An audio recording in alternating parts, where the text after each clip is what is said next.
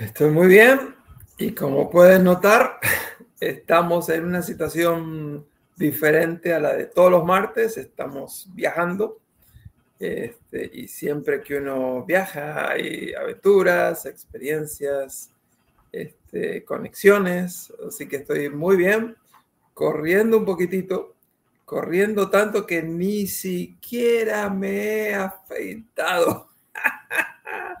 Pero es una buena, una buena señal de que he estado bastante ocupado. ¿Y cómo has estado tú? Pues mira, gracias a Dios, de vuelta. si salgo yo y después sales tú. Pero gracias a Dios, eh, de vuelta nuevamente. Me estaba derritiendo en Puerto Rico. Llegó esta, esa hora de calor hasta casi 105. No, no, no, eso es eh, salvaje. Más de 40 grados de temperatura centígrada. Pero definitivamente, el, la carne frita, el mofongo, los quesitos, el pan sobao. Eh, eh, uno pasa por, por, pasar el tiempo con los viejos, estar allá, pasar un tiempito. pero gracias a Dios, muy bien.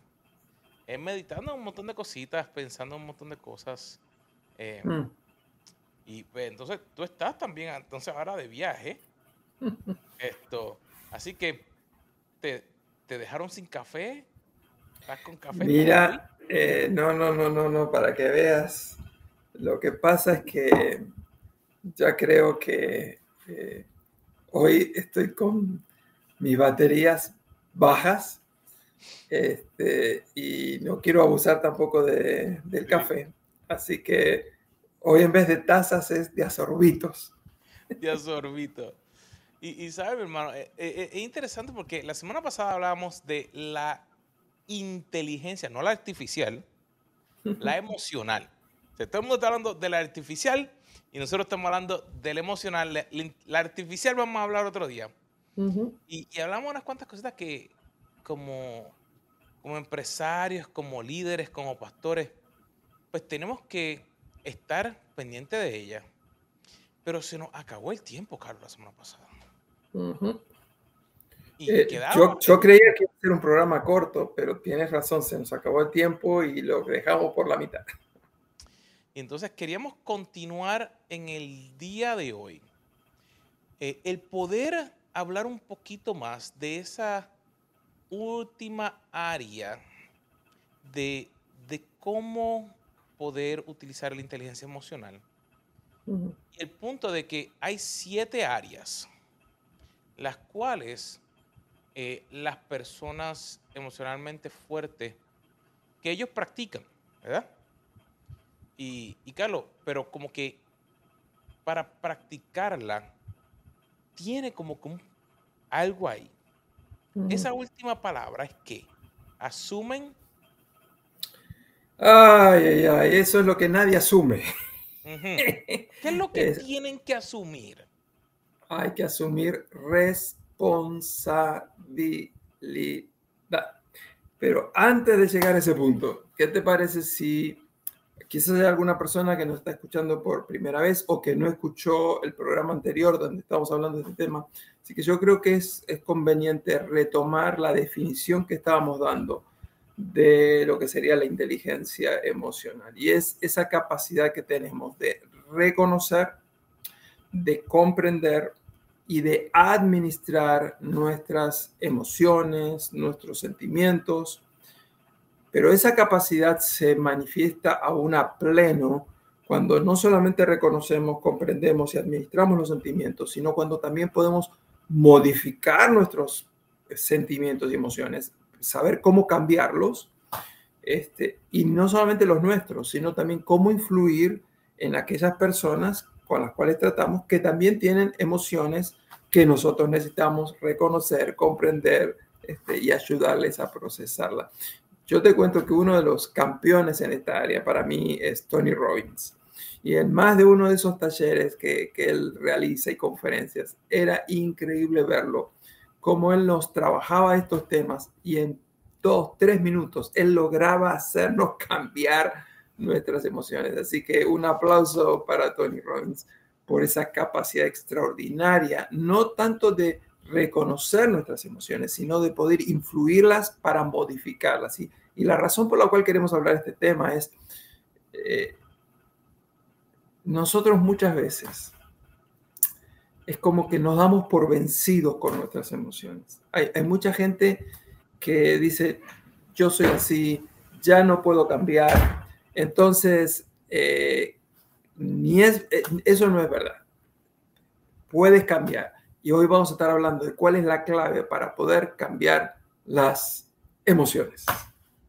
Y ahí mencionaste algo importante que queremos repetir, que lo dijimos la semana pasada. Y es que a veces uno se da por vencido porque la emoción es como que energía en acción. Y si no se controla, o si dice, no, pues así es que yo soy, es que tú me tienes que aceptar, es que la cosa va así. Entonces, es como realmente un tren que no tiene eh, conductor. Se va ahí a la deriva. Pero ese punto que queremos trabajar hoy. Eh, habíamos hablado que la semana pasada las personas emocionalmente fuertes se dedican solamente a las cosas que pueden controlar. Las personas emocionalmente fuertes no siguen cometiendo los mismos errores. Así que si no has visto ese programa, mm. ve, está en todas nuestras redes, en LinkedIn, en YouTube, en Facebook. Eh, hay, hay como tres canales de Facebook, hay como tres canales de YouTube. Así que si buscas la, la inteligencia emocional, así, Carlos Peralta, Carlos Vargas, lo va a encontrar. Pero el punto que se nos quedó, porque te digo, es largo, es que realmente las personas emocionalmente fuertes asumen responsabilidad. Y es interesante pensar que todo esto que estamos hablando, y queremos que nuestra audiencia lo entienda, y nosotros no es que hayamos llegado al nivel donde eso no nos afecta. estamos hablando porque es parte de nuestra práctica diaria. Claro. La cual, no sé si te pasa a ti, Carlos, por ejemplo, hay momentos que hay días que mis emociones por algo que ocurre empiezan como que si fuera así un, un, un roller coaster, una montaña rusa. Y uno tiene que como que de momento, como dice la palabra, tomar control de los pensamientos y decir, ¿qué es lo que Dios me, ha llamado a hacer? ¿Cómo lo voy a hacer? ¿Qué tengo que hacer? Y hay siete áreas, Carlos. ¿Cuáles son esas siete áreas que queremos trabajar de esa parte de la responsabilidad? Lo primero de todo es que tenemos que tomar responsabilidad de nuestras actitudes. Eh, y lo quiero explicar de esta manera. Normalmente nosotros no podemos controlar nuestras circunstancias. No podemos controlarlas completamente. Hay algunas que sí, por ejemplo, tú puedes controlar el hecho de entrar en deudas. Hay gente que decide entrar en deuda pensando que tiene una capacidad de pago y luego se da cuenta que ya, no, ya perdió esa capacidad de pago, quizá porque perdió un trabajo o lo que sea. Así que esas circunstancias relativamente dependían de ti y tú conscientemente entraste en esas circunstancias. Pero la verdad que hay un montón de otras circunstancias que están fuera de nuestro control. Por ejemplo, uno va manejando, tiene un accidente. Eso no lo pudimos controlar, a menos que uno obviamente iba a una velocidad que si hubiera ido a una menor velocidad podía haber evitado el accidente. Este, uno va al médico para un chequeo rutinario y de repente nos dicen, usted tiene esto, esto, esto, cáncer, sorpresas, las circunstancias no las podemos controlar. Pero lo que sí puedo controlar es cómo yo reacciono a cada una de esas circunstancias. Entonces, para poder controlar mis emociones, yo necesito controlar mis pensamientos y mis pensamientos controlan también mis actitudes. Así que es todo como un círculo que está conectado eh, el uno con el otro. Eh, yo quisiera decir que si empezamos asumiendo nuestra responsabilidad en cuanto a cómo reaccionamos a todo en la vida, eh, la vida cambia. Y por eso que entonces podemos tener control de nuestras emociones.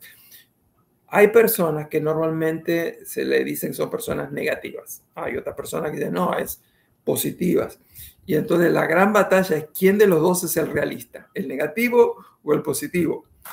Yo prefiero que a mí me critiquen de ser irrealista por ser positivo a no que me llame que soy irrealista por ser tan negativo. En realidad, todo el mundo sabe que más del 80% de las cosas que creemos que nos van a ir mal nunca suceden. Así que yo creo que tenemos muchas razones para ser optimistas. Así que lo primero, asume responsabilidad de tus actitudes y si tú tiras para el lado negativo, por favor, tírate para el lado positivo. Eso está excelente, mi hermano, porque realmente eh, cuando tomamos control y responsabilidad de nuestras actitudes, hay un cambio. Mm. Eh, y te diría que esa influye la número dos, mm. que es yo tomo responsabilidad de mi tiempo. Yo soy el único responsable de cómo lo voy a pasar, con quién lo voy a pasar y qué voy a hacer con mi tiempo. Y comenzamos con, con, lo, con, lo, más básico, por ejemplo, si yo tengo que estar en un lugar yo tengo que ser responsable de planificar cuánto tiempo necesito para salir de la casa para llegar a ese lugar. Digamos, si en, si, en la mañana yo necesito 30 minutos de camino para llegar al trabajo, no puedo salir con 20 minutos y después quejarme porque el jefe me dice algo. O querer llegar en paz al trabajo y que el día me vaya en tranquilidad. O digamos, no es malo uno ver un programa de Netflix o una novela, pero si tienes que hacer algún trabajo, o tienes que estudiar, o tienes que estudiar, hacer algo en la casa y pasar 10 horas pegado en Netflix y después decir, no tengo tiempo. Entonces, yo tengo que ser responsable en decidir cómo aplicar mi tiempo y una tarea o, una estrategia que yo he utilizado para yo ser responsable con mi tiempo es que yo he, he tomado la decisión de como que dividir lo que tengo que hacer en pedacitos pequeños.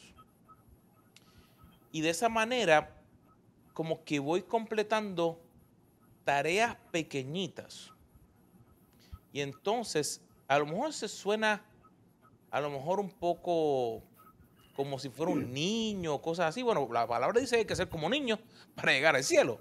Pero eh, yo me, a veces divido lo que tenga que hacer en pedacitos bien chiquitos.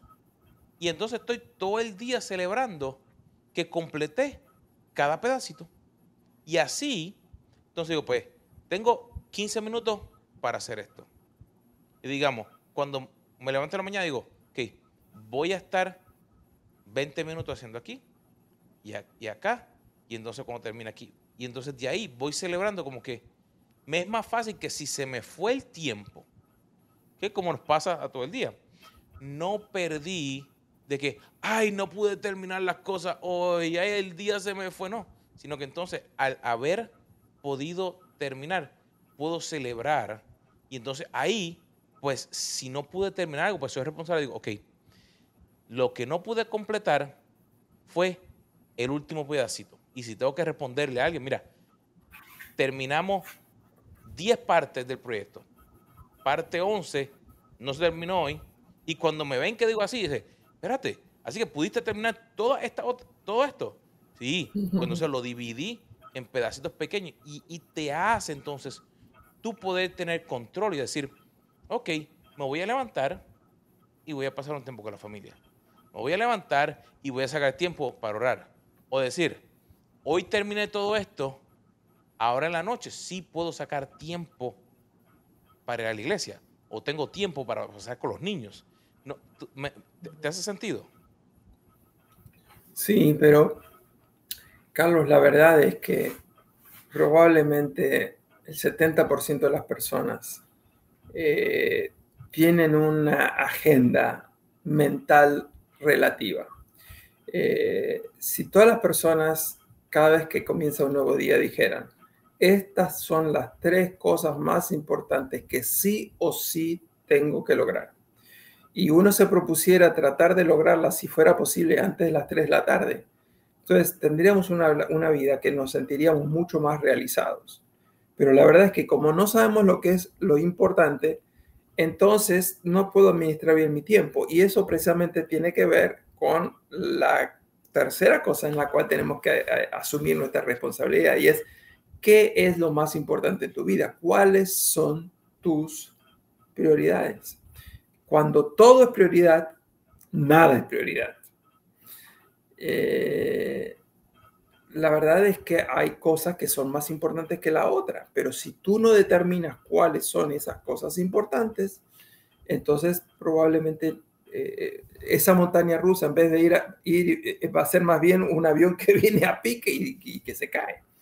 Eh, y, yo doy un ejemplo, yo he fracasado mucho en eso, este, porque a mí me, siempre me costó qué es lo más importante yo soy una persona que amo. Al que ama le parece todo importante, querer amar a todas las personas, ayudar a todas las personas.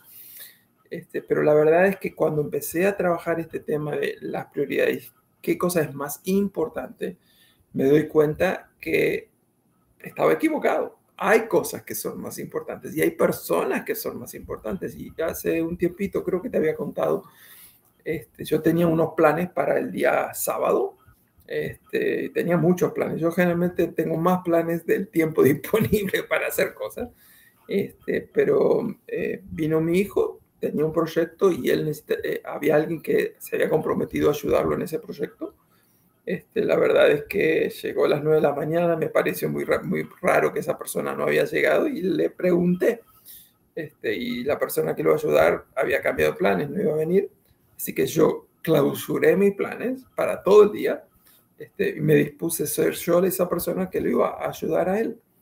¿Cómo pude tomar esa decisión sin dudar un minuto, sin perder tiempo? Muy simple, teniendo en claro cuáles son las prioridades en la vida, teniendo en claro quiénes son las personas que ocupan prioridad en tu vida, este, y tomé la decisión y por supuesto fue una decisión sabia. Así que tener en claro y asumir responsabilidad de mis actitudes, yo no me quejé todo el día, uy, me, por culpa tuya, ahora mira lo que estoy, dejé de hacer. No, no, no, no, no, no. Controlé, asumí, mi actitud tenía que ser positiva en ese día. Eh, asumí que eh, yo estaba en control de mi tiempo y yo decidí invertir mi tiempo con él. ¿Por qué? Porque mi prioridad me, me hizo clara la decisión. Era fácil tomar una decisión. Yo asumí lo que era importante y lo sostuve. Bueno, Carlos, realmente eh, como mencionabas, si uno tomara el tiempo de poner en práctica lo que estamos hablando, habría un muy buen clima, digamos, en nuestra casa, habría un muy buen clima en nuestros empleos, hubieran, eh, empezarían a cambiar las cosas. Y a veces mm. pensamos que, ay, pero es que yo pongo prioridades conectadas con la próxima que voy a hablar, que es eh, el tomar responsabilidad de mi pasión y pensamos que mi pasión es ese amor apasionado que sale en telenovela y eso no es. realmente eh, el identificar qué es lo que me encanta y para lo que fui creado, mm. ahí es donde viene la diferencia. Porque como mencionabas, tus prioridades te ayudan a decidir cómo puedo moverme. ¿Qué es lo que tengo que poner primero? Más cuando yo conozco mi pasión, yo no tengo que trabajar muy fuerte. Como dice el libro de Proverbios, el don abre camino. Y cuando estamos trabajando en nuestra pasión, el tiempo que pasamos en ella abre puertas, mejora lo que estamos haciendo, fluimos por ahí eh, y entonces se nota la diferencia de lo que tú puedes hacer versus o a pesar de cuando tú no estás trabajando en tu área de tu pasión. Pues tú haces las cosas, como dirían, a regañadiente. Y entonces, como no es algo que te gusta, a mí, a mí por un tiempo no me gustaba escribir. Y, todavía mi, don principal es la comunicación. No hablar, no escribir. Pero he aprendido a escribir, eh, lo, domino muy bien. Pero hubo un momento que yo tuve que decir, ok, si yo tengo que apoyar mi pasión, que es la comunicación, yo tengo que utilizar lo que sea necesario para que la comunicación, que es mi pasión, pueda ir de la mano. Y ahí fue que comencé a desarrollar eh, un poco más lo de escribir. Por eso es cuando comunicaba podía dejar algo después en la empresa, cuando trabajaba. Y pensando que esa tuvo que ser mi área de responsabilidad. Si, si no estoy en mi pasión, no fluyo. Y, ahí fue que yo me di cuenta. Yo tengo que ser responsable de poder estar en, mi área de pasión para poder fluir, para poder llegar al próximo punto. Y eso tiene que ver con la próxima área de responsabilidad que debemos asumir. Y es que necesitamos ser más responsables en poder desarrollar nuestro potencial. Así que fíjense, tiene mucho, mucho que ver. Eh, actitud tiene que ver con tiempo, con prioridades, pasión tiene que ver con nuestro potencial, o sea, todo está completamente interrelacionado. La verdad, la verdad, la verdad es que mucha gente todavía no ha descubierto cuál es su verdadero potencial, no han descubierto cuáles son sus áreas fuertes. Cuando tú estás trabajando a partir de tus áreas débiles, tú, como tú decías, no fluyes. Al no fluir, todo da mucho más esfuerzo, mucho más trabajo, por lo tanto uno se siente más cansado, es mucho más fácil estar desmotivado. Pero cuando tú estás en tu área de pasión, tú trabajas más horas, ves más frutos, ves más resultados, te pagan más.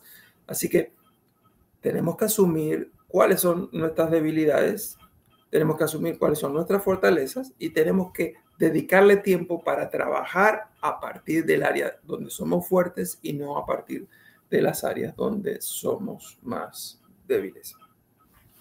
¿Sabes, mi hermano? Que entonces, si yo conozco mi pasión y yo estoy viendo un potencial, yo entonces tengo un área que tengo que asumir una responsabilidad, porque no estamos aquí por, por equivocación. No salimos de un mono, no no vinimos en platillos voladores por extraterrestres, eh, no vinimos como parte de la inteligencia artificial, sino que fuimos puestos aquí con un llamado divino. Y ese llamado divino no significa que todos vamos a trabajar dentro de una iglesia o para una iglesia. Pero Dios nos dio un llamado, unos talentos, y al poder yo conocer eso, yo puedo desarrollar ese propósito de lo que Dios ha puesto en mí. Pero yo tengo que tomar la responsabilidad de desarrollar y encontrar ese llamado. Hay personas que su llamado es dentro para servir en una iglesia. Hay para otras personas que su llamado es trabajar en una empresa y ayudar a otras personas. Nuestros valores están totalmente diferentes porque los valores pueden estar unidos en cualquier lugar que vamos. Pero yo tengo que poder entender mi llamado y tomar la responsabilidad de desarrollarlo al mayor potencial. Por eso mencionamos potencial antes. Porque ahí yo soy el único que cuando me toque el momento, que le voy a tener que responder a Dios de, mira, te entregué, como dice la parábola de los talentos, te entregué estos talentos. Ajá. Te entregué los talentos. La verdad es que, sí, eh, eh, la verdad es que en muchas iglesias parecía ver que se escuchaba una enseñanza como que si tú realmente amas a Dios y quieres servir a Dios, tienes que de alguna manera servirlo a Dios en la iglesia local. Como que el servicio a Dios a partir de la iglesia local era un servicio más santo, que era más espiritual, que era un llamamiento de un nivel superior. Pero la verdad es que todos somos llamados a amar a Dios, todos somos llamados a servir a Dios, todos somos llamados a honrar a Dios, todos somos llamados a llevar fruto. Pero el llamamiento de una maestra es tan santa y tan espiritual como el llamamiento de un arquitecto y como el llamamiento de un pastor y como el llamamiento de un evangelista.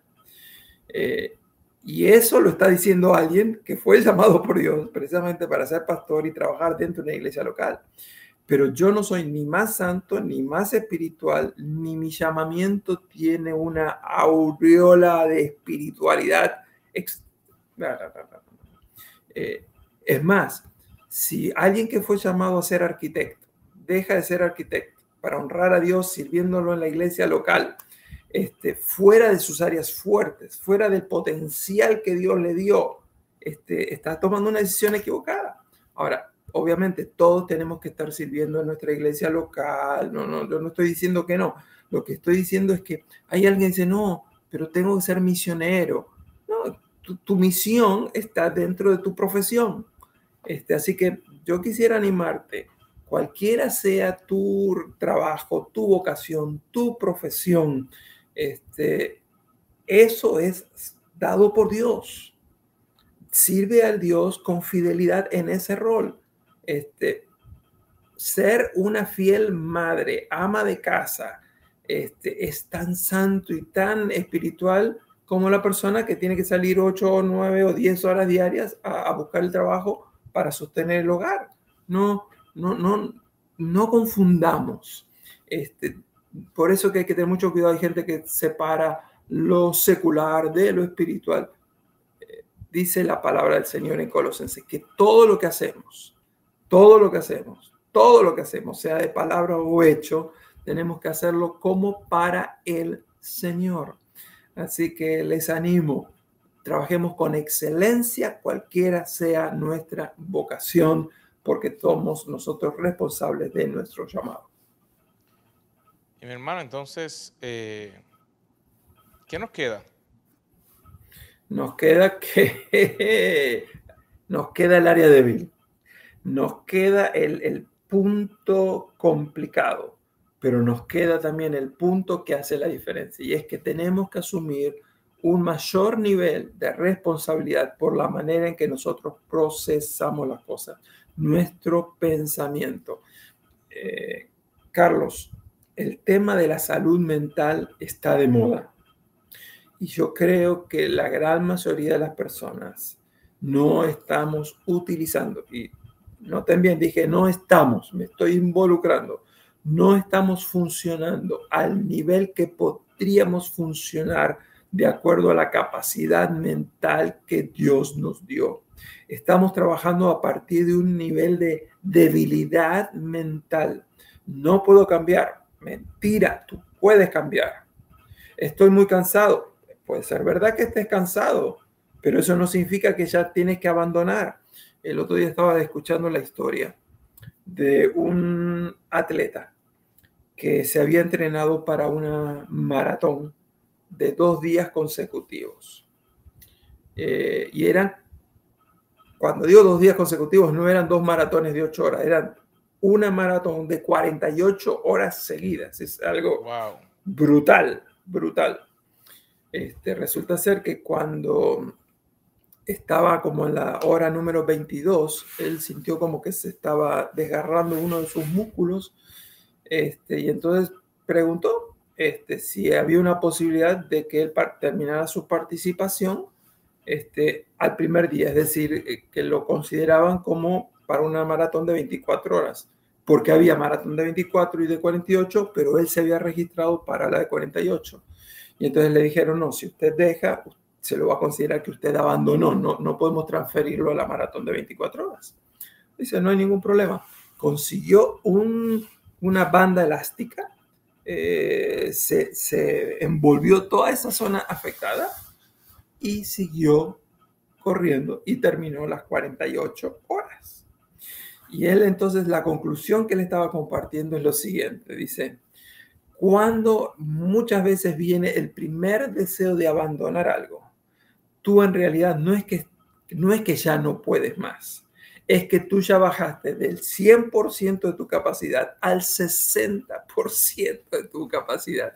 Dice, la gran mayoría de la gente abandona los proyectos cuando todavía tendría un 60% de capacidad. Y entonces él aprendió eso y dijo, yo sabía que si tomaba las medidas tuve que bajar el ritmo, tuve que bajar la velocidad, tuve que ser más cuidadoso, tuve que controlar cómo iba a, desarrollar los movimientos de mi cuerpo. Dice, pero yo sabía que yo podía culminar y terminar.